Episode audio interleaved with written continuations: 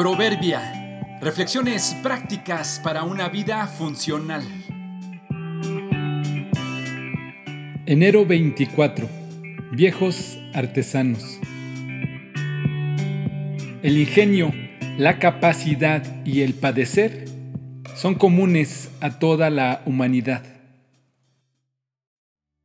En un viaje que tuve la oportunidad de hacer con un amigo por un asunto de trabajo a una ciudad en Turquía, en un tiempo que tuvimos libre, salimos a conocer el mercado y comprar algunos recuerdos para llevar a casa. Encontramos una enorme tienda de artesanías de todo tipo, particularmente revisamos la cerámica. Pedimos que nos mostraran unas pequeñas tazas que inmediatamente supimos tenían un trabajo de adorno artesanal hecho a mano. Nos llamó la atención el enorme parecido que tenían a unas de similares características que venden en una ciudad colonial cerca de la nuestra. No pudimos hacer la comparación y la mención al encargado del parecido entre los productos que vendían y los que fabrican en nuestra ciudad vecina.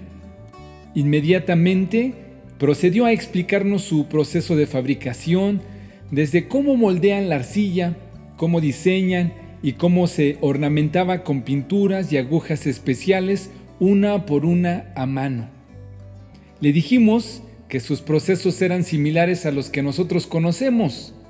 Nos respondió que podría ser verdad, pero que muy probablemente los de nuestra zona habían copiado las técnicas de lo que se hace por aquellos rumbos. Nosotros, en un intento de defender a nuestros artesanos, Objetamos que tal vez haya sido al contrario, quizá ellos nos copiaron a nosotros. Le argumentamos que había artesanos que llevaban décadas haciendo eso. Él insistió que los nuestros eran los que aprendieron de ellos. Seguíamos defendiendo nuestra supuesta autenticidad.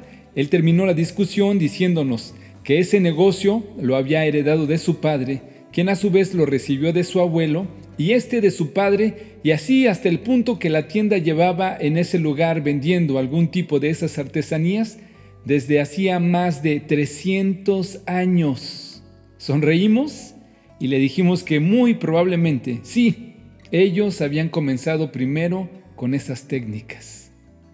Es que conocemos tan poco, estamos tan limitados y asombrados con lo que conocemos, que pensamos en muchos casos que lo nuestro es lo único que hay o que es lo mejor que existe, y no solo en nuestra producción, ocurre también en nuestras formas de pensar y proceder. Regularmente suponemos tener la razón y que los demás están equivocados. Se aplica incluso hasta en el ámbito del padecer. Nadie piensa como nosotros, nadie ha sufrido tanto, no hay quien nos pueda entender.